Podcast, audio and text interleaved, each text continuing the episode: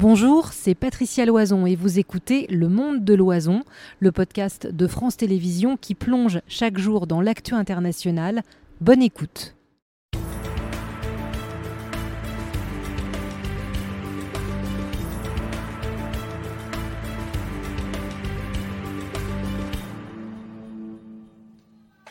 Et bonsoir à tous, bienvenue dans votre monde de l'oison. Deux heures d'infos ensemble.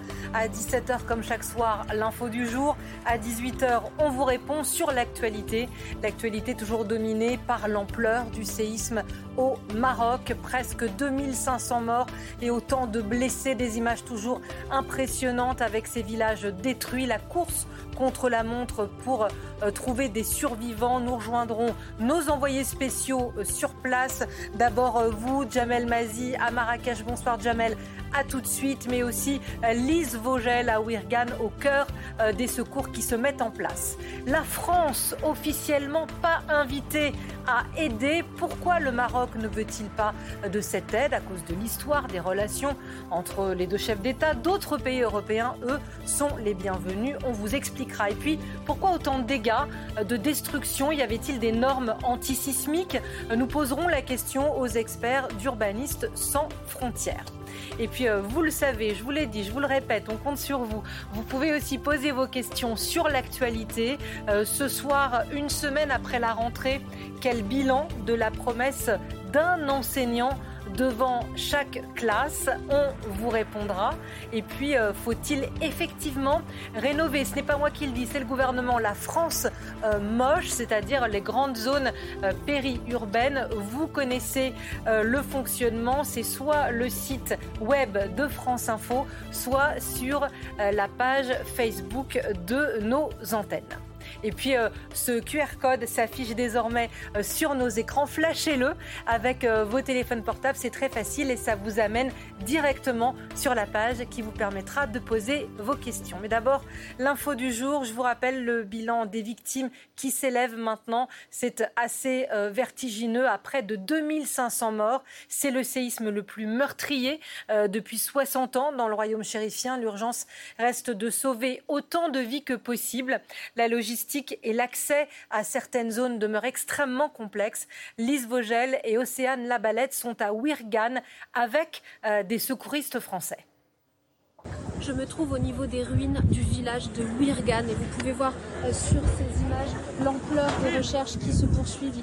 Il y a, ici euh, énormément de secouristes et euh, malheureusement jusqu'ici ils ne trouvent que des cadavres dans les décombres même s'ils continuent à travailler d'arrache-pied pour trouver des survivants et avec eux nous avons rencontré des secouristes français, des secouristes bénévoles d'une association qui ont tous une formation de pompiers et qui sont ici avec leurs chiens. C'est une brigade cynophile qui permet euh, de vraiment fouiller ces décombres très denses pour aider au maximum les forces marocaines euh, à secourir peut-être les personnes qui pourraient encore l'être et sinon à sortir dans les meilleurs délais tous les corps euh, de ces décombres. Il reste encore une fois beaucoup beaucoup de travail. Ce village est très difficile d'accès.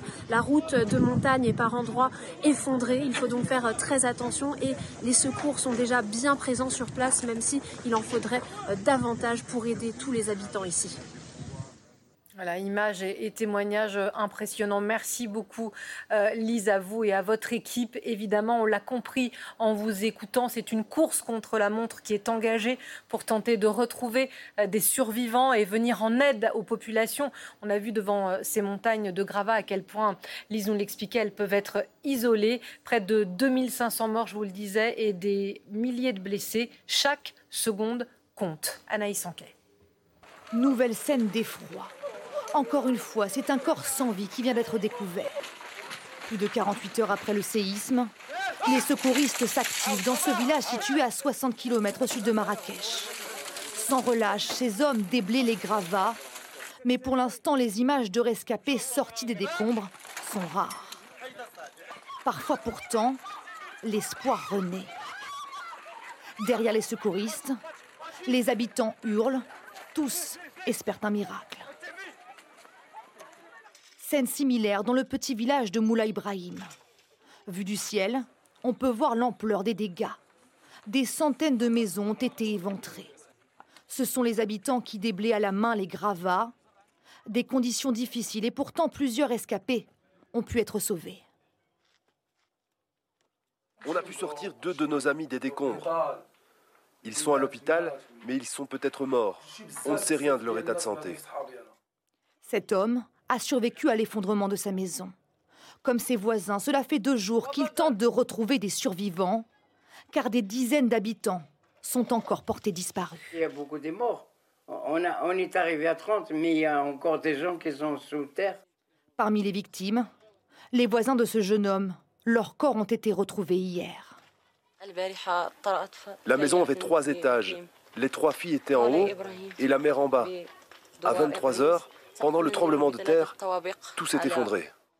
Ici désormais, seuls les enterrements viennent interrompre les recherches. Sur ces brancards, un homme et une femme sont inhumés sous le regard des habitants. Dans ces localités reculées, désormais tous n'ont qu'un espoir, l'arrivée des secours. Et je vous présente euh, nos deux premiers euh, invités pour essayer de, comprendre euh, et d'expliquer ce qui se passe sur place, en plus bien sûr de l'expertise de nos envoyés spéciaux. Bonsoir Fadwa Isla. Bonsoir. Vous êtes euh, journaliste euh, spécialisé sur euh, le Maghreb et le Moyen-Orient chez Jeune Afrique. Merci d'être avec nous sur France Info, Canal 27. Et puis Frédéric de Saint-Cernin, bonsoir monsieur. Bonsoir. Vous êtes directeur général d'Acted, une des premières ONG en matière de solidarité internationale en France.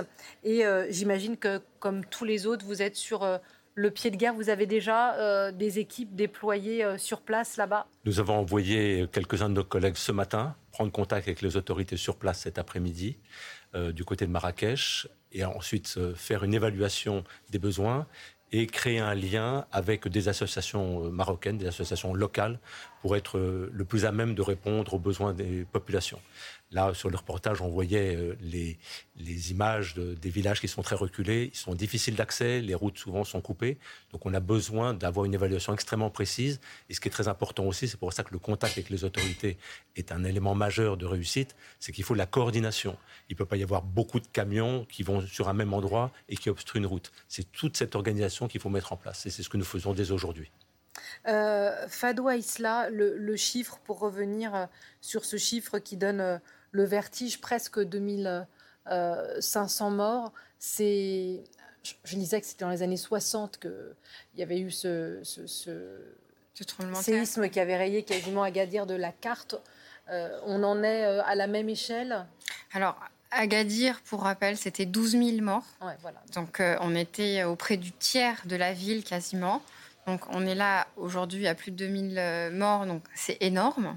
Euh, et c'est essentiellement des personnes qui sont dans les villages reculés. Ce qu'on a vu le dans le reportage de Lise tout à l'heure. Absolument, parce que Marrakech est touché, mais c'est beaucoup de dégâts matériels. L'essentiel, la majorité des personnes décédées sont des personnes qui étaient dans ces constructions empisées, dans des zones enclavées, qui sont généralement des constructions un petit peu éparpillées dans les montagnes. Et là, effectivement, c'est des constructions qui ne sont pas très solides et qui n'ont pas résisté. Après, il y a l'aspect, euh, c'est survenu en pleine nuit. Donc parfois, les gens dormaient et n'ont pas eu le temps de, de, s'échapper.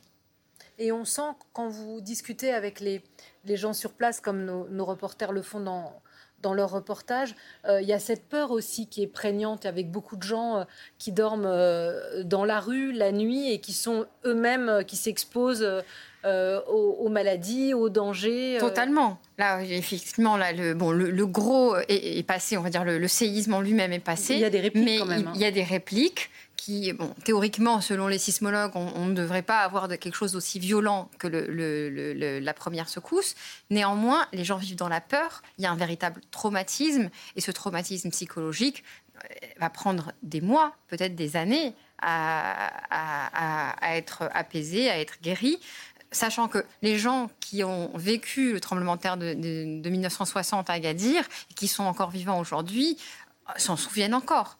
Ce sont des choses, je suis certaine que, que, monsieur peut confirmer. Les gens qui vivent ce moment où la terre tremble, il y a le bruit, et puis il y a cette sensation de fin du monde qui est terrible et qui fait que même quand vous avez encore un chez vous, euh, ce qui n'est pas toujours le cas. Rien n'est garanti qu'il reste encore debout. J'ai l'exemple, pour confirmer ce que vous dites, j'ai l'exemple du tremblement de terre euh, au Népal euh, au mois d'avril il y a, c'était en 2015 précisément. moi, j'étais venu avec les équipes d'Acted juste après la première secousse. Et l'angoisse était totale toutes les nuits. Il y a eu une deuxième secousse, 8, ou, ou 9 jours après. Je vous garantis qu'en 5 secondes, tout le monde était dans la cour de l'hôtel, tellement on avait peur de prendre le toit. Donc on vit avec cette peur. Et, là, sur place, euh, au Maroc, euh, beaucoup de maisons, évidemment, qui ne sont pas tombées, sont fendues. Elles, risquent de tomber. En tout cas, pour les gens, euh, ce risque-là ne mérite pas la mort. Et donc, ils préfèrent rester dehors, dormir dehors. C'est donc important de les accompagner pour leur permettre de survivre dans les moins mauvaises conditions possibles. Mais ils ne veulent pas rentrer chez eux. Euh, Madame, comment vous qualifieriez la situation? C'est une catastrophe nationale, c'est un cauchemar, euh, c'est un traumatisme? C'est une tragédie collective et effectivement un cauchemar dont on espère se réveiller euh, le plus rapidement possible, en tout cas que la vie puisse reprendre le dessus. Et que, mais ça ne sera pas simple, c'est une tragédie immense. Ceux qui ont survécu ont évidemment des proches, des voisins, des cousins, de la famille qui ont perdu des gens. Euh, parfois, c'est des familles entières qui sont décimées. Et donc, il y a aussi ce deuil qui va être qui est très difficile. Pour l'instant, on est en train d'enterrer nos morts, de compter nos morts et de les pleurer. Euh, et d'essayer de blesser ceux qui sont encore, euh, de, réparer, sauver les blessés, sauver les blessés ceux qui sont encore là, parce qu'un grand nombre de blessés sont dans un état critique. Il y a un élément important euh, que l'on constate au Maroc comme dans d'autres pays de la région, c'est cette solidarité entre les générations, solidarité familiale. Je fais à nouveau référence pardon, euh, au tremblement de terre du Népal. Moi, ce qui m'avait frappé dans les villages où on travaillait, c'est qu'il n'y avait pas d'hommes. Il y avait des personnes âgées, des enfants, des femmes, et les hommes quittaient le Népal pour trouver du boulot et ce boulot, c'était dans les grands chantiers internationaux, euh, au Qatar, euh, en Malaisie, en Indonésie. Mais quand vous devez subvenir aux besoins des populations, vous avez besoin souvent de bras pour porter des choses. Et au Népal, il n'y avait pas d'hommes. Tandis que là, vous avez déjà cette solidarité qui fait qu'il euh, y a une certaine résilience au Maroc, qui est très importante. Alors, vous parlez des hommes. Il y a un homme qui est extrêmement attendu, évidemment, au Maroc et qui plus est à Marrakech. C'est le roi. Bonsoir, Jamel Mazi. Oui, bonsoir Patricia. Effectivement, euh, le nom du, roi du Maroc est sur toutes les lèvres ici, euh, Mohamed VI, qui est attendu à Marrakech, mais aussi dans les zones euh, sinistrées. Mais pour l'instant, pas encore de confirmation officielle, ça n'est qu'une rumeur. Mohamed VI qui était en France au moment où son pays était frappé par ce puissant séisme. Euh, après 24 heures de silence et de flottement, il a tenu à rentrer à Rabat pour apparaître à la télévision entouré des membres de son cabinet et montrer évidemment euh, son implication dans la gestion de la crise. En tout cas, en attendant ici, moi je me trouve sur la place Jma Fna, la plus touristique euh, du Maroc et il y a comme un parfum d'insouciance où les vendeurs continuent d'apostropher les touristes pour vendre du jus d'orange, des, des, objets, des, souvenirs par exemple. Et c'est ces terrasses blindées qui contrastent sévèrement avec ces images que l'on peut voir dans le haut Atlas euh, de désolation. Du côté de l'hôpital, ça a tendance à se calmer dans le, du côté du CHU après avoir géré un flot ininterrompu de, patients euh, gravement blessés tout au long de ce week-end avec des médecins qui n'ont pas compté leurs heures, qui ont enchaîné les interventions chirurgicales. Et eh bien désormais, le calme revient peu à peu dans les couloirs du CHU. Ah, vous savez, vous l'avez dit tout à l'heure, Patricia, Mohamed VI qui se méfie grandement de l'aide internationale, en tout cas en attendant. Et eh bien devant les centres de transfusion sanguine, il y a beaucoup de jeunes Marocains, des moins jeunes, mais aussi beaucoup de touristes. Merci beaucoup, Jamel. Vous intervenez euh, quand vous voulez. Merci pour euh, euh, ce témoignage qui va faire réagir ici à Paris. je me tourne vers vous, Fadwa Isla. C'est on l'attend, Mohamed VI. Est-ce qu'on est au bord de, de la faute, je mets plein de guillemets, de la faute politique de ne pas parler déjà, de ne pas réagir, de ne pas être là auprès de son peuple? Alors qu'entendez-vous par ne pas réagir? Parce que comme l'a dit euh, euh, votre correspondant, il était en visite privée en France. Il a tout de suite interrompu sa visite privée pour se rendre au Maroc, a convoqué une, réunion où étaient présents à la fois les militaires, le, ministre de la Santé, toutes les, autorités. toutes les autorités concernées par, euh, par la prise en charge de cette catastrophe. Euh, il supervise lui-même ce chantier, ce vaste chantier de secours et de, bah, de qui après va, être suivi d'une nécessité de reconstruction. Donc comment est-ce qu'on peut dire qu'il n'est pas présent. je, me suis mal, j'ai mal euh, formulé mes questions. Alors, ou peut-être je suis trop contaminée par euh, la politique à l'occidentale, où on va sur place, on retrouve ses, manches, on serre des mains. C'est ce qui avait été aussi reproché au tout début à Recep Tayyip Erdogan après le séisme en Turquie. Est-ce qu'on peut imaginer, ou est-ce que euh, c'est pas du tout envisageable de voir le roi du Maroc aller sur la place Jenna Elfna, aller dans ses villages, rencontrer les personnes, leur apporter son soutien prendre les gens dans ses bras en quelque sorte? C'est même dans, sa manière de faire. C'est-à-dire qu'on a un précédent, donc on peut se référer à ce précédent. Il y a eu un tremblement de terre en 2004, il était roi, il est roi depuis 1999. Et donc, et lors du tremblement de terre de, de, Al Hoceima au nord du Maroc, il s'était déplacé physiquement. Donc, il avait pris 3-4 jours avant de, s'y rendre, mais il, il était allé à la rencontre des populations, des survivants, euh, et, justement était plutôt dans, dans, l'action. En revanche, il, n'y a pas de tradition de réagir à chaud à travers une prise de parole télévisée dans ces circonstances, mais au contraire d'être dans, l'action. Euh, ce qui était euh, intéressant euh, ce qui a piqué mon oreille dans ce que disait Jamel Mazi, c'est que l'insouciance, et Frédéric Saint-Cernin semblait opiner du chef à ce moment-là, sur, quoi, cette grande place, pour ceux qui ont la chance d'aller à Marrakech, où effectivement elle est extrêmement vivante, il y a ses cafés, il y a beaucoup de touristes, et Jamel disait, il y a presque un sentiment d'insouciance qui revient c'est euh, l'envie de. C'est une façon de résister aussi? C'est la résilience, c'est une manière de. ben la, vie doit continuer, le grand mouvement de la vie doit continuer. Les Marocains sont des gens très croyants, presque un peu fatalistes. Et donc, cette catastrophe est, vécue. Bon, c'est sûr que c'est un drame. Ils pleurent leur mort, ils pleurent cette catastrophe qui leur, leur, arrive, mais dans la croyance euh, euh, marocaine, je veux dire, c'est ce que Dieu nous a, c'était ce qui était écrit on doit vivre avec, on doit apprendre à vivre avec et aller de l'avant. C'est ce que font les Marrakchi. Ils font preuve de, beaucoup de dignité. Ça ne veut pas dire qu'ils ne sont pas touchés au plus profond de leurs entrailles par ce, par ce terrible drame. Néanmoins, il faut que la vie continue. Et puis après, il y a un aspect euh, tout économique, pragmatique, c'est que bah, beaucoup de gens, bah, il faut qu'ils continuent de vivre, d'avoir des revenus. Et donc, bah oui, ils vendent des jus d'orange, ils font leur travail. Mhm. C'est ce que j'allais dire. Là, je ne veux pas faire référence spécifiquement au Maroc, mais partout où on travaille, on travaille dans 43 pays, dans beaucoup de pays d'Afrique. L'économie est souvent informelle. Euh, ce sont des petits boulots, ce sont des boulots quotidiens. Vous travaillez le matin pour manger le soir. Et donc, en effet, il y a eu un drame hier, mais le lendemain, il faut se relever, il faut travailler parce qu'il y a une famille à nourrir. C'est très important.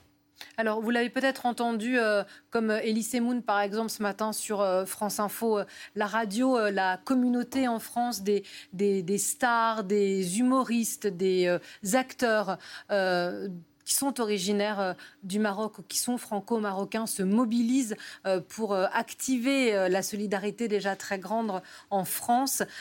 écoutez ce qu'en dit Jamel Debbouze, qui lui, l'acteur, producteur, humoriste, qui s'est rendu à Marrakech et qui appelle évidemment à aider les Marrakchis et les Marocains en général. Je suis très, je ému d'être ici. je, on a eu l'occasion de, voir un peu toute cette solidarité. Elle est incroyable, il faut la filmer, il faut la transmettre, il faut voir combien les Marocains sont, solidaires les uns avec les autres. Ça, pèse, ça, de dire... Euh, ça a du poids, c'est important que toutes ces, figures connues en France et au Maroc euh, appellent encore davantage, à autant de solidarité que l'on puisse en manifester Écoutez, dans notre, malheur, c'est un peu du réconfort. Bien sûr, que ce soit le soutien de stars, que ce soit le soutien d'associations, où là, il y a des soutiens concrets, que ce soit les propositions d'aide des différents États, tout ça, euh, touche évidemment les Marocains en plein cœur qui, suivent de très près euh, cette, euh, toutes ces propositions, que, ce soit à travers les, médias, les réseaux sociaux. Et évidemment que ça réconforte, même si ça ne va pas remplacer ni faire revenir les personnes qu'ils ont perdues. Néanmoins, ils savent qu'ils ne sont pas seuls. Oui, puis ça... Je voudrais peut-être apporter un élément parce que on est dans l'actualité, donc les stars euh, se mobilisent. Et appellent aux dons, hein, pardon, c'est pas juste pour aller devant les caméras, ils appellent évidemment aux dons. Nous, Acted, nous appelons aux dons, comme on le fait sur toutes ces, urgences, parce qu'on a besoin de financement. Tout de suite, tout simplement, et c'est ce que je voulais dire, au-delà des, décombres qu'il faut déblayer, au-delà des personnes ensevelies qu'il faut encore sauver et les autres qu'il faut soigner dans les hôpitaux, il y a toute l'autre partie de la réponse d'urgence, c'est-à-dire euh, euh, les besoins de première nécessité à apporter, donc l'accès à l'eau potable, la nourriture, les abris, parce que je le disais, les gens dorment dehors, et ça c'est dans la durée.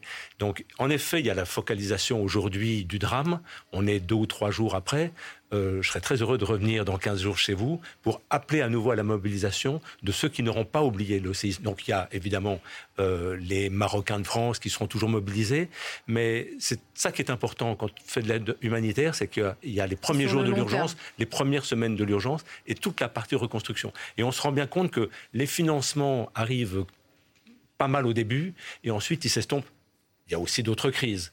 Euh, il y a des crises qui sont ce qu'on appelle, nous, des crises silencieuses, euh, qui disparaissent complètement des écrans, des, radars médiatiques, et donc de l'intérêt que pourrait porter euh, le généreux donateur potentiel. C'est tout ça que pour nous, il faut analyser afin d'être dans l'équilibre, dans la gestion de la réponse humanitaire qui se fait sur la durée.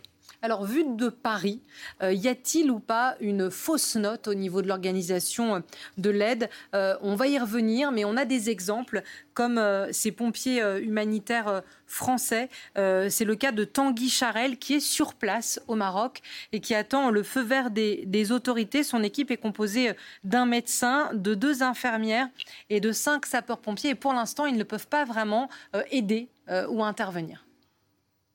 Nous avons souhaité partir euh, directement sans autorisation, sans feu vert, pour euh, simplement pour être euh, le plus rapidement possible au Maroc, pour pouvoir intervenir au plus près et au plus vite des victimes.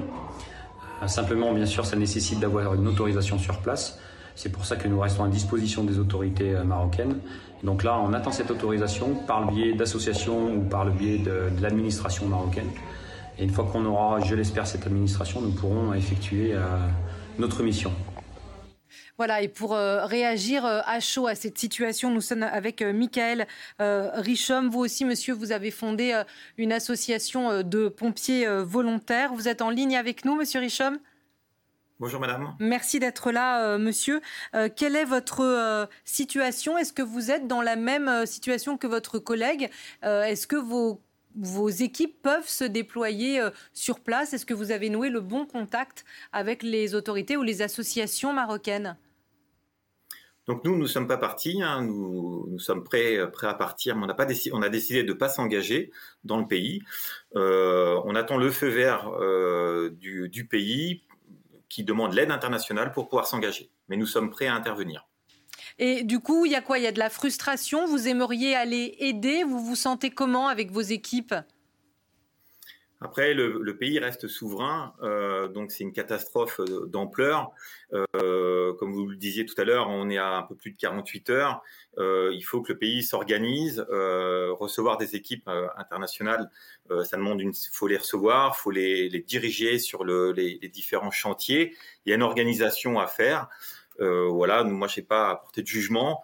Euh, lorsque le, euh, on nous donnera le feu vert, on interviendra, mais on ne partira pas sans, sans, cette autorisation.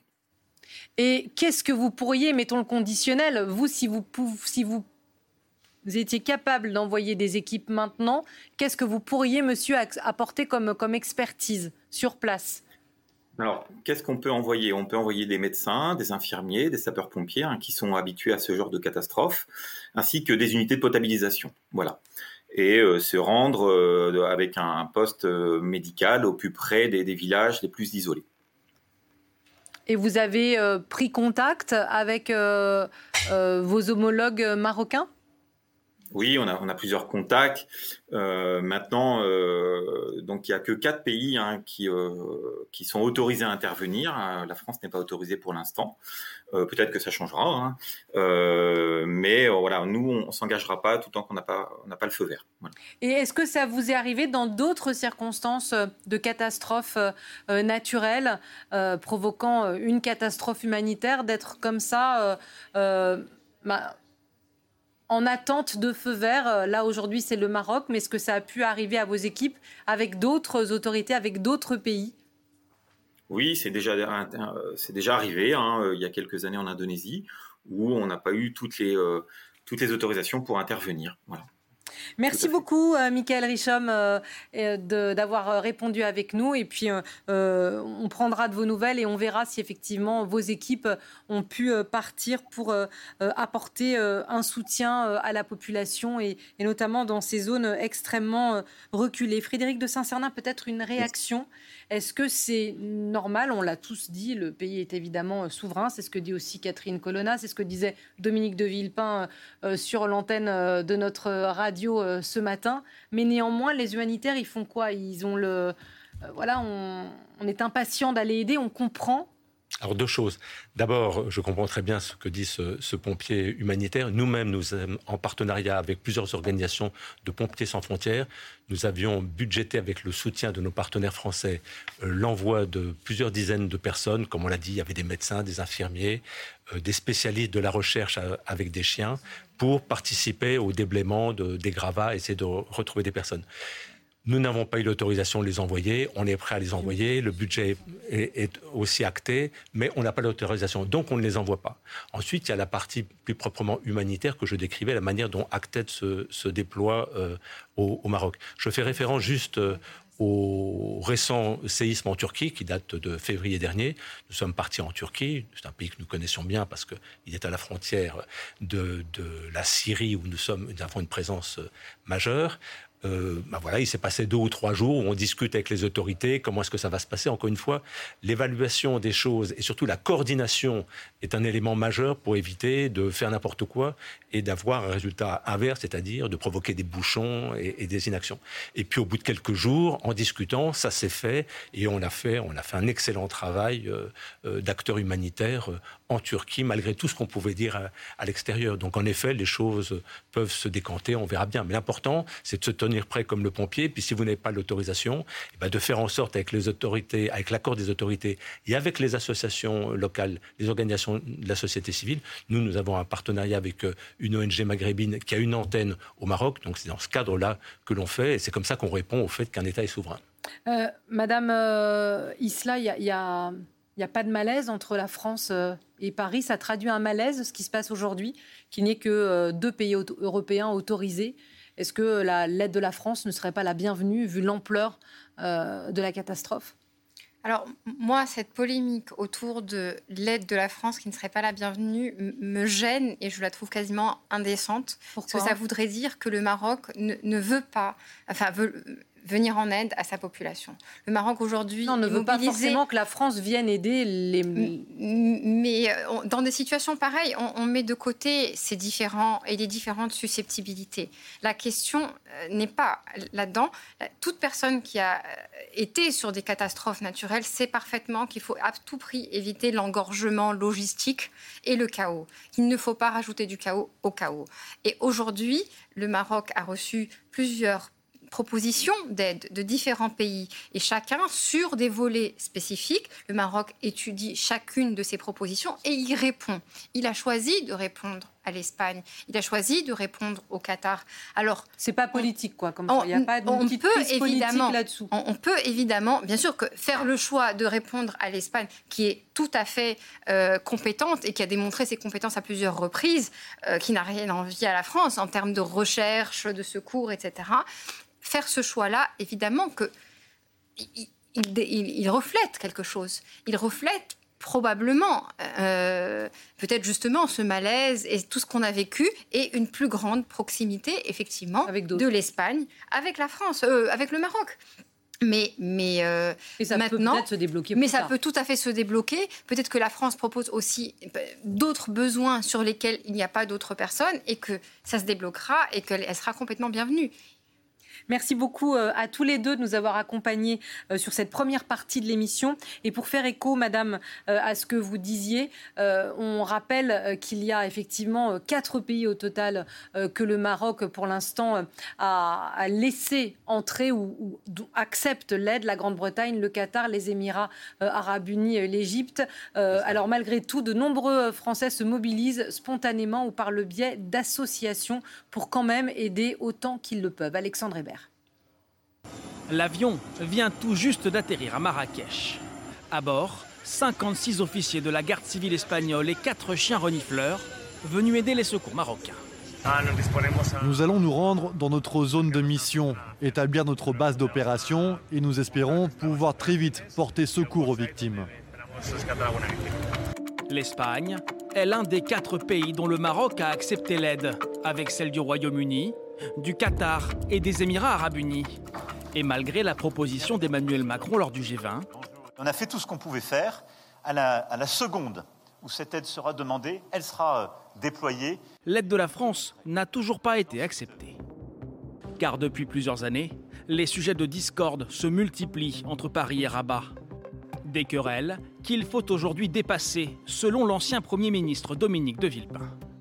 Euh, ces tensions, elles, durent maintenant depuis longtemps. Il y a déjà eu dans le passé euh, des difficultés euh, entre la France et le Maroc, y compris sous le général de Gaulle. Personnellement, je pense qu'il faut partir de cette réalité pour dépasser effectivement les susceptibilités qui pourraient s'exprimer et qu'il est important pour la France de mettre son drapeau dans sa poche, de mettre sa susceptibilité dans sa poche et de faire en sorte que cette aide, l'aide française, puisse être acheminée par tous les moyens possibles. Ce matin, le Quai d'Orsay a annoncé débloquer une aide de 5 millions d'euros prise sur ses fonds d'urgence. Elle sera reversée aux ONG sur place pour que ces dernières puissent travailler plus efficacement. Beaucoup étaient déjà présentes sur place, d'autres sont en train d'arriver, et donc ça les aidera à aider les populations qui en ont besoin. Nous sommes prêts, la Première ministre l'a dit, le Président de la République l'a dit, je le redis, aussi bien sur l'urgence que sur le long terme, nous sommes prêts et disposés et désireux En attendant un éventuel aval des autorités marocaines pour une aide officielle, les équipes françaises se tiennent prêtes à partir. Vous regardez euh, le monde de l'oison, on ausculte toujours l'état euh, du Maroc et de sa souffrance avec ce chiffre euh, qui vient de tomber, le bilan qui continue de s'alourdir. 2681 morts après ce séisme qui a frappé le pays dans la nuit de vendredi à samedi. Sur notre plateau, Frédéric de Saint-Sarnin, directeur général d'Actod, est toujours avec nous. Nous accueillons également euh, Youssef Chiab. Bonsoir monsieur. Bonsoir madame. Vous êtes euh, professeur euh, associé à la Sorbonne, spécialiste des questions géopolitiques et de développement international. Nous accueillons aussi Alexandre Négrus. Bonsoir monsieur. Bonsoir madame. Président de l'Institut d'études de géopolitique appliquée, l'IEGA. Et on vous a invité parce que vous aviez répondu au point, au magazine Le Point, justement sur euh, les rapports euh, parfois un peu compliqués entre la France et le Maroc. Et Alban Mikosi, notre éditorialiste de politique étrangère, est avec nous, correspondant à Rome, correspondant à Moscou. Euh, merci Alban de m'accompagner. Messieurs, essayons d'être cash. Euh, Est-ce qu'il y a un malaise entre la France et le Maroc? Est-ce que le Quai d'Orsay essaie d'étouffer ou pas cette polémique en disant tout va bien Est-ce que c'est normal Je fais mon édito toute seule, mais c'est pas grave. Est-ce que c'est normal euh, face à 2681 morts qu'on ne puisse pas ou que la France euh, ne soit pas la bienvenue Est-ce que c'est le cas pour aller aider la population marocaine? Euh, Dire que les, les choses ne sont très compliquées. Il ne faut pas se cacher la, la, face. Bien sûr, il y, a, il y a, entre Rabat et Paris. Entre Rabat et Paris, ça date pas d'aujourd'hui d'ailleurs. Donc, il y a depuis deux ans, les relations sont extrêmement exécrables. Euh, D'abord, je signale au passage qu'il n'y a pas d'ambassadeur marocain à Paris, et que les relations sont plus ou moins euh, atteint un niveau quand même très inquiétant, sachant que auparavant, la France et le Maroc euh, faisaient état de modèle de référence en, en, matière de coopération bilatérale au niveau de entre les deux rives de la Méditerranée. Et pardon, je vous coupe, mais je pense que c'est ça qui choque aussi. Euh, euh, l'opinion française peut-être, c'est de se dire on a été très proches, on a une histoire commune, même si c'est euh, de colons, euh, voilà, que c'était le colonialisme, etc. Mais c'est peut-être ça que les Français ont du mal à comprendre. Pourquoi on ne peut pas aider, pourquoi nos ONG ne peuvent pas aller là-bas au regard de ce qui nous unit tout au long de l'histoire. Ben, c'est tout le paradoxe dans cette relation, euh, je t'aime moi non plus, du, dès lors où il y a plus de 2 millions de, de, de, Marocains installés en France, plus de 80 000 Français résidents permanents au, Maroc. Maroc. La France est le premier investisseur au, Maroc. Beaucoup d'éléments qui laissent à croire que normalement, ces choses, on ne devait même pas rentrer dans cette, polémique qui enfle depuis 72 heures, à savoir pourquoi les autorités marocaines euh, sont réticentes à, l'intervention de du savoir-faire et de l'expertise française en matière d'assistance face à ce genre de catastrophe. Mais les questions sont plus compliquées parce qu'il y a le, le, volet politique que les Français ignorent. Et peut-être on aura l'occasion d'en parler. Bien sûr. Ah, ça faisait réagir Alban. Oui, parce que clairement, le problème, il n'est pas technique. Euh, les C'est l'argument qu'on nous dit. On nous dit, mais oui, mais on, écoutait Madame, euh, qui était sans doute évidemment de, évidemment de bonne foi, mais l'Espagne. Dans ce qu'elle dit, il y a, y, a, y a, un point qui est vrai, c'est que faire venir du monde. entier, tout le monde en même temps, serait contre-productif. Après, les sauveteurs français sont tout à fait compétents pour intervenir dans des zones de séisme. Ils l'ont fait dans 40 pays de la planète. En plus, ils, ils connaissent bien un avantage, c'est que un certain nombre, dans un certain nombre de villages, on parle encore un peu français, du moins on trouve des gens qui parlent français, voire dans les sauveteurs français, il y a des gens qui parlent arabe. Donc, on va dire que ça, c'était un argument en faveur de la France. La France n'a pas été choisie sur ce point. Bon, à un moment, il faut aussi dire les choses un peu crûment. Euh, le travail des sauveteurs va s'arrêter très vite. Euh, vous savez, on sauve parfois des gens dans les tremblements de terre après une vous semaine. Dites le, le temps de survie voilà, reste, mais c'est miraculeux. À, à dans l'ensemble, c'est 96 heures. On, autant dire que ça sera terminé demain soir. Ce qui est important de voir maintenant, c'est après, est-ce que la France va être durablement écartée de toute action d'aide? Là, ce serait un message Ou est-ce que finalement la France va arriver dans un deuxième temps avec d'autres euh, chantiers d'intervention très importants Auquel cas, bah, cette polémique, elle va s'éteindre. Alexandre Négrus, est-ce que, comme disent euh, c'est euh, Alban et, Monsieur, euh, on paye aujourd'hui, en n'étant pas choisi, même si effectivement le Maroc est souverain, un, un malentendu et ouais, une mésentente euh, est, depuis plusieurs années. Ce qui est évident, c'est qu'il n'y a rien de plus compliqué euh, que d'analyser une relation bilatérale, notamment celle entre la France et le Maroc, à l'aune d'un drame. Euh, premièrement, mais la, la deuxième... On pourrait vous dire le contraire. La... On pourrait non, non, vous dire que ce drame révèle à voilà. quel point la Alors, relation est mauvaise. L'un des facteurs importants aussi à prendre en considération, c'est la situation géopolitique de manière générale. Et il faut observer la reconfiguration qui est en train de s'opérer dans le monde euh, de façon globale et sur le continent africain, en Afrique subsaharienne d'une part et en Afrique du Nord euh, d'autre part. Et le Maroc revendique aujourd'hui un statut de puissance régionale et cherche à être traité euh, de, de, de, de, cette façon-là, comme tel. Et euh, le Maroc est poussé euh, par euh, la reconnaissance, euh, sous l'administration Trump, hein, du, plan marocain, sur le, Sahara. Et, et, depuis, le Maroc cherche un effet boule de neige auquel certaines puissances occidentales, européennes et en particulier la France, ne donnent pas suite pour le moment, ou peut-être qu'un jour la situation évoluera. Euh, mais cette situation aujourd'hui est symptomatique. Évidemment, on peut pas nier. Peut-être un petit un mot sur le Sahara occidental. Euh, c'est ça, en fait, euh, c'était une, c'est une des crises euh, latentes. et pourtant, l'Espagne, elle a été la bienvenue, mais c'est un des dossiers lourds qui alimente la crise entre les Européens et les Marocains. Ben, c'est tout le paradoxe de cette, de, ouais. cette, de, de cette problématique du Sahara occidental, à savoir que la puissance ex coloniale et administrante du Sahara occidental a fini par reconnaître pas totalement la marocanité du Sahara, mais néanmoins à ce que le statut autonome de, de, de, de, Et on voit la carte, monsieur, pendant autonomie sous, euh, sous, souveraineté marocaine euh, est, le, est, plausible, est plus proche et plus réaliste. Et ce, cette position espagnole a été aussi partagée par l'Allemagne, par les États-Unis, par beaucoup de pays qui pèsent de, dans, le, dans, le, monde.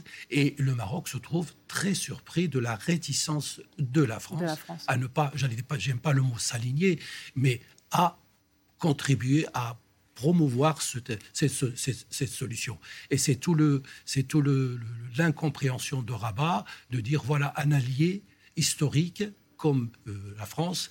Euh, euh, qui ne nous soutient pas là qui ne soutient pas dans un moment où cette, cette question est pratiquement euh, en voie de règlement puisque octobre prochain, donc il y aura le, le, Conseil de sécurité qui va, qui va statuer pour énième fois sur le, la, la, prorogation du, de la mission de la MINURSO. Mais enfin, moi j'ai publié un livre tout récemment où je parle de cette, de cette position où la France, il y a un moment où il fallait que la France aussi revoie ses cartes dans la mesure euh, où la France est en Afrique et qu'on ne parle pas que du Sahara, mais que nous sommes nous, Français, nous sommes en train de perdre pied en Afrique avec tout cet effet de, domino des coups d'État ici ou là et que euh, les alliés de la France se comptent euh, sur les doigts. Vous mettez, très vite, parce qu'on aura envie d'en discuter pendant des heures, mais vous mettez ça sur la même, sur la même liste, la France Black Blue du, du Burkina, de la Centrafrique, du, le coup d'État récent contre les Bongo, et aujourd'hui le Maroc qui dit non mais en fait viens pas. C'est la même chose, c'est le même. non, c'est pas la même chose. La France euh, dehors. Je crois pas. D'abord, c'est la crise. C'est un peu ce que j'entendais. C'est pour ça que je, reformule. c'est un peu ce que j'entendais dans votre la voix. Crise franco-marocaine est antérieure à, cette, à cette, série de coups d'État. Euh, au Maroc, il n'y a pas de présence militaire. Donc, au Maroc, il n'y a pas de contentieux franco-marocain. Mais est-ce que c'est le même sentiment de la France? Ça va bien? Euh, disons pour pour dire les choses de manière plus plus plus rapide, le la France est, l'otage, en fait, en quelque sorte, de la politique algérienne et marocaine.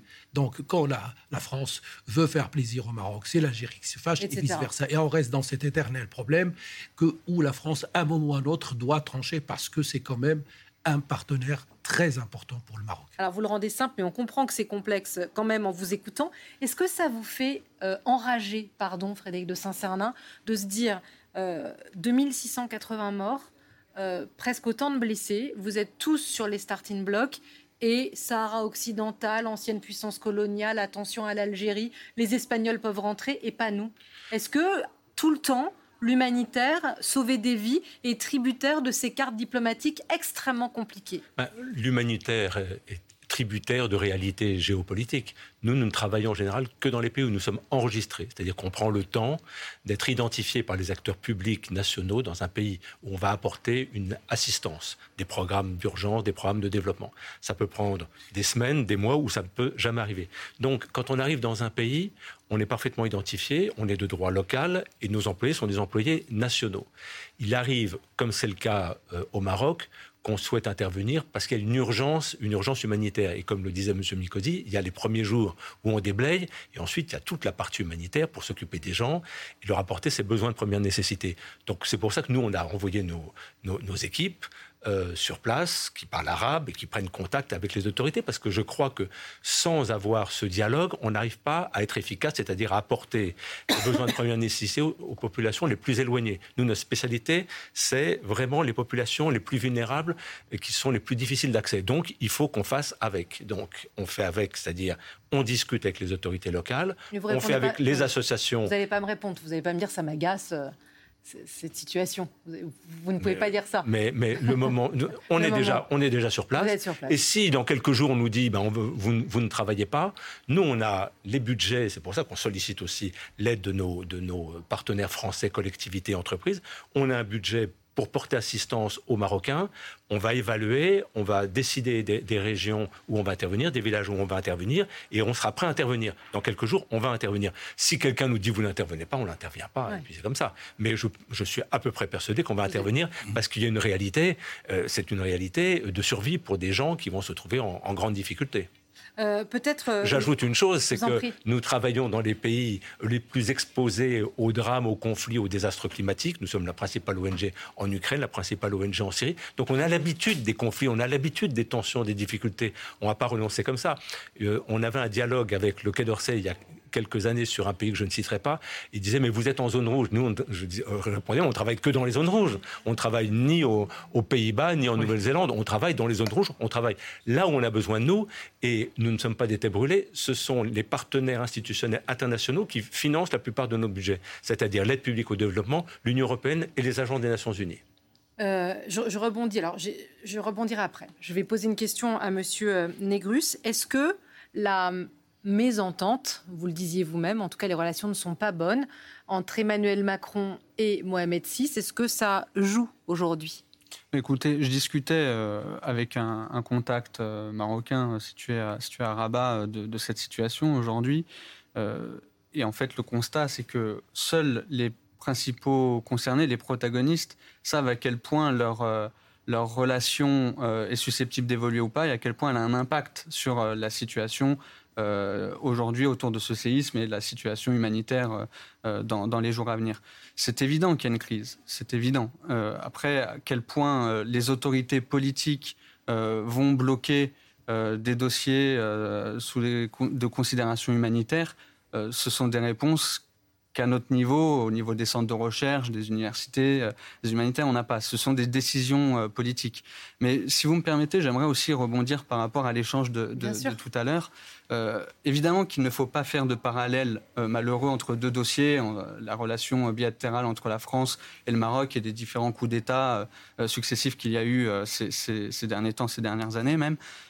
cela dit, la situation euh, de manière générale sur le continent africain est préoccupante pour les Africains eux-mêmes, mais aussi pour euh, la France et euh, tous les, pays occidentaux, puisque ces coups d'État aujourd'hui, et en particulier celui au, Niger, ouvrent la voie progressivement, davantage du moins, à, des groupes terroristes comme l'État islamique ou Al-Qaïda, qui peuvent faire passer davantage d'hommes et de matériel depuis le Nigeria, entre autres, euh, et euh, à terme, cette situation va devenir euh, complètement explosive et voire même ingérable. On a des groupes qui sont en train de se réorganiser.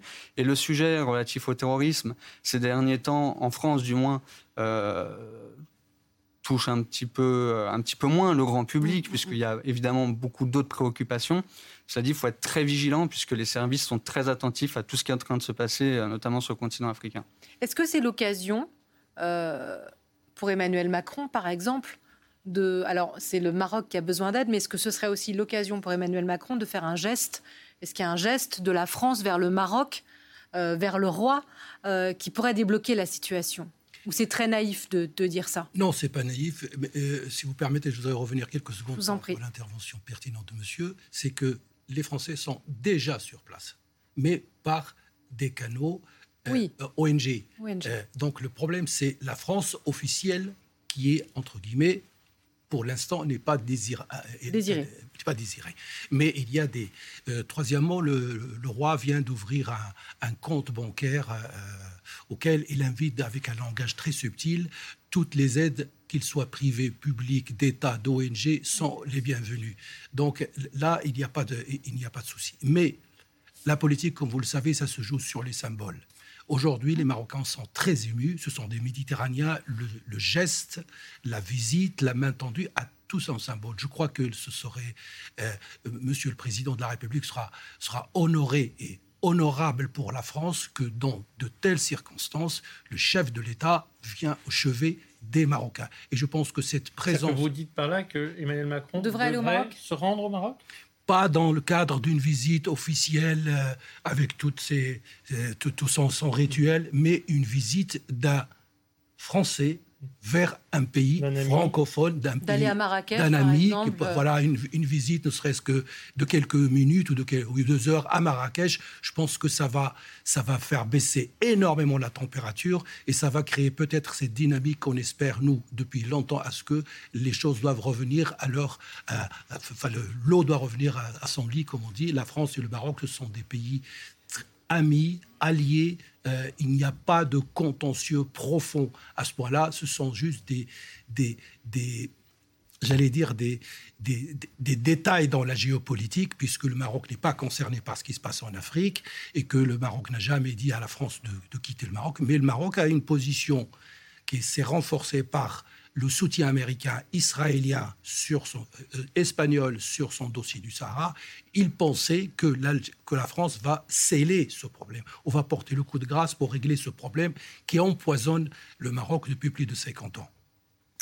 Euh, on va continuer à nourrir notre discussion avec euh, le euh, reportage et les reportages des journalistes de France Info et de France Télévisions dans les zones proches de l'épicentre du séisme, c'est-à-dire au sud-ouest de Marrakech. On a été marqué tout à l'heure par les images de Lise Vogel qui était dans ces communautés, enfin en tout cas ces communes plutôt, ces toutes petites communes reculées. De nombreux villages ont été totalement détruits et des communes, vous le disiez monsieur tout à l'heure, il ne faut pas que des camions engorgent la seule route d'accès.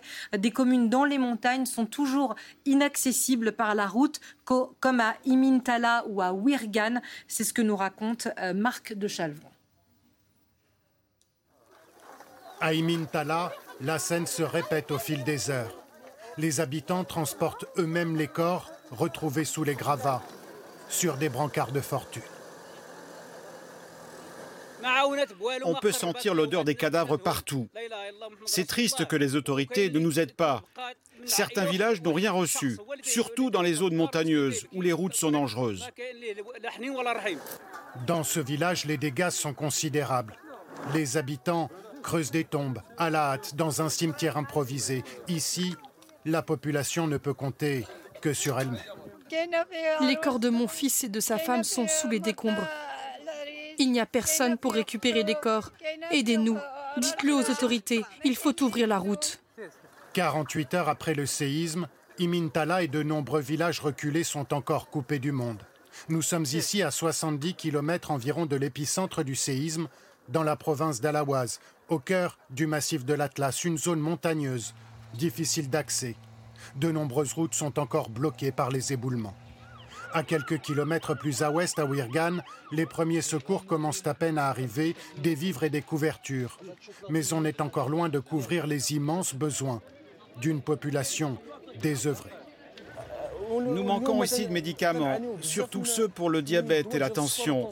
Il y a beaucoup de personnes qui souffrent de ces maladies et jusqu'à présent, nous n'avons pas encore reçu ce genre d'aide. La priorité des secours quand ils parviennent jusqu'à ces localités isolées est de retrouver des survivants sous les décombres. Alors je pense qu'on a tous fait le, parallèle dans nos têtes en découvrant euh, ces images ce week-end et en repensant à ce qui s'était passé euh, en Turquie il y a quelques mois. Vous, disiez, euh, Frédéric de Saint-Cernin, à la tête d'Actod, c'est comme la Turquie. C'est ce qu'on a d'abord entendu en Turquie il y a quelques minutes en regardant le, récit de Marc de Chalaurent. Oui, parce qu'il y a des populations qui sont extrêmement isolées. Donc, euh, un État comme la Turquie ou un État comme euh, le Maroc, ce sont des États qui sont très organisés, qui ont des services publics. Ils sont capables d'apporter des besoins de première nécessité, de réorganiser euh, les, les routes, les chemins, etc. dans certains endroits, mais ils ne peuvent pas tout faire. Et de fait, euh, on tombe sur des endroits beaucoup plus isolés où les gens ont l'impression d'être abandonnés. Et euh, votre propre malheur, votre propre souffrance, c'est celle qui compte. Euh, c'est quelque chose comme ça qui est très fort. Et donc c'est pour ça qu'au bout de deux ou trois jours, en Turquie, en Syrie, c'est allé différemment, mais au bout de deux ou trois jours, on était évidemment les bienvenus et on a commencé à travailler main dans la main avec les uns et les autres parce que cette, cette, ces besoins étaient nécessaires et que ceux qui étaient peut-être réticents au début se disaient oui, au bout de deux ou trois jours, trois, quatre jours, on a vraiment besoin de l'aide humanitaire, de tous ceux qui sont là, qui sont compétents et qui vont nous aider à faire. Euh, ces images posent la question euh, soit de la fragilité, euh, soit de, de la construction, de l'urbanisme. pour répondre à toutes ces interrogations, Maggie Casal est avec nous par liaison vidéo. Bonsoir, madame. Bonsoir, merci de votre invitation. Ben, je vous en prie, merci d'être avec nous. Vous êtes présidente et fondatrice de Urbanistes sans frontières. Euh, vous avez des partenariats au Maroc depuis euh, euh, plusieurs années. Qu'est-ce qu'on peut dire de face à l'ampleur des dégâts? Est-ce que c'est parce que c'était des villages? Est-ce que c'était parce que c'est un certain type de construction. On pense au Pisé, par exemple. Est-ce que dans les grandes villes, est-ce que dans la zone autour de Marrakech qui a été touchée, euh, il pouvait y avoir des normes antisismiques qui ont été respectées ou pas du tout? Euh, en fait, euh, à part les normes antisismiques, on pourrait déjà parler de l'informel au Maroc, comme dans tous les autres pays émergents. En réalité, euh, ici, on voit les villages qui sont a priori construits à 80% d'une manière informelle, c'est-à-dire sans permis de construire ou en tout cas sans contrôle pour vérifier en fait euh, la capacité des matériaux utilisés pour ces types de construction. Donc on ne parle pas encore en fait de ce qui est antisismique. Mais euh, les règles antisismiques au Maroc est mise en place depuis les années 2010 est mise en application obligatoire depuis, il me semble, 2016, donc c'est assez récent. Euh, ces bâtiments-là qu'on voit dans les images, en réalité, ça apparaît que ça date depuis déjà plus de 20 ans ou 30 ans. Donc c'est avant ces réglementations antisismiques. Mais le problème n'est pas que antisismique, c'est déjà, en fait, si c'était en normes réellement, on pourrait avoir moins de dégâts. Et est-ce que vous feriez la comparaison, madame, euh, avec euh, ce qui s'est passé en Turquie. La, polémique, le débat était monté à un moment donné sur tous ces nouveaux travaux que le président turc avait financé, lancé avec son parti, qui avait généré beaucoup peut-être d'envie d'investir chez les constructeurs et finalement pour des habitats qui n'ont pas été construits dans les règles de l'art. En fait, on ne peut pas comparer le Maroc avec la Turquie euh, sur le fait que le Maroc, depuis déjà 20 ans, milite contre les bidonvilles et contre l'informel. Euh, le Maroc a un programme qui s'appelle Ville sans bidonville. Euh, donc c'est un programme pour lequel nous sommes invités à travailler depuis plus de 15 ans.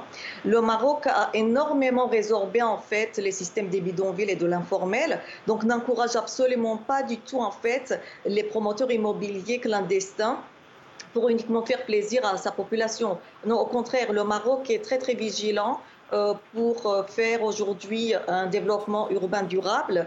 D'ailleurs, ils mettent en place une stratégie aussi de renouvellement urbain au niveau national pour déjà réhabiliter et mettre aux normes l'ensemble des bâtiments qui existent euh, et renforcer le foncier qui existe pour aussi lutter contre l'étalement urbain.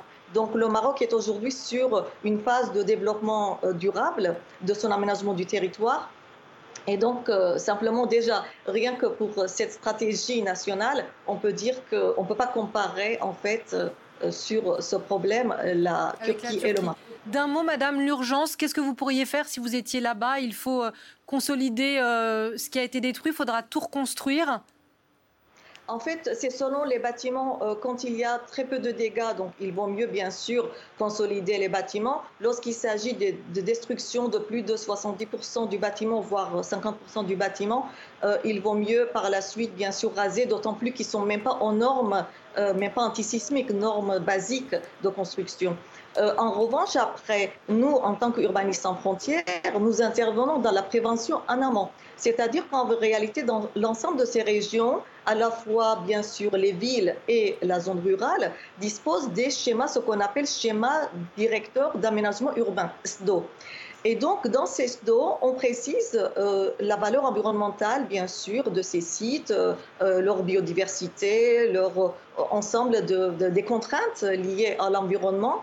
Et puis, bien sûr, avec cela, il faut développer, comme on a en France, des plans d'exposition au risque, du coup sismique. Je vous coupe, euh, madame, et je, suis désolée parce qu'on arrive à la. C'est passionnant, mais on arrive au terme de cette première partie. Je renvoie sur euh, votre site internet. Euh, je remercie nos invités, notamment Acted, Frédéric de Saint-Cernin, France, France Télévisions, partenaire de la Fondation de France pour cet effort de solidarité. Mais on renvoie aussi, monsieur, à votre site pour aider. Merci beaucoup, Alban.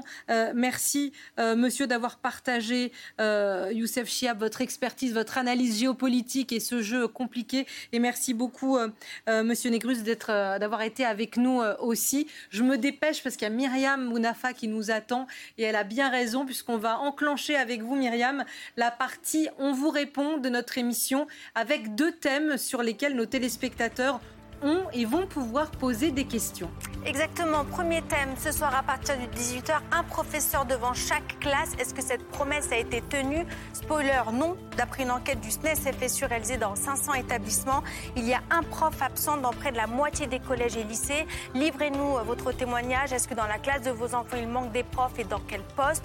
Des questions, vous en avez, vous nous les posez évidemment. Deuxième thème de la soirée à partir de 18h30, les centres euh, commerciaux, les zones commerciales périurbaines urbaines sont-elles trop moches? Trop moches, ce n'est pas mon terme, c'est celui euh, du gouvernement qui a débloqué une enveloppe de 24 millions euh, d'euros eh bien, pour les retravailler, refaçonner. Elles sont moches sur des terres foncières qui valent de l'argent et c'est pas du tout écolo. Vos questions, vos réactions, vous savez comment faire, vous commencez. C'est sur euh, le compte Facebook de France Info ou alors sur franceinfo.fr. Vous le voyez au-dessus de moi, il y a un QR code. Vous prenez votre appareil photo, vous commencez à être des pros, vous allez sur votre appareil photo, vous faites comme si vous prenez en photographie ce QR code et vous arrivez eh bien, sur une plateforme où vous pouvez poser vos questions et vous serez donc en direct avec nous grâce à cette tablette. Je vais voir eh bien, toutes vos questions apparaître en direct et on y répond avec nos journalistes et experts. Nos invités étaient passionnés, ils vous ont écouté à la lettre et je suis sûre qu'ils auront peut-être des questions sur la deuxième partie de l'émission. Merci beaucoup Myriam. On vous a chauffé la place. À tout de suite en attendant euh, la météo. Voilà, vous venez d'écouter Le Monde de l'Oison, un podcast de France Télévisions. N'hésitez pas à vous y abonner pour suivre la marche du monde. Vous pouvez aussi nous retrouver en vidéo sur France Info Canal 27 du lundi au vendredi à 17h50 et sur France.tv.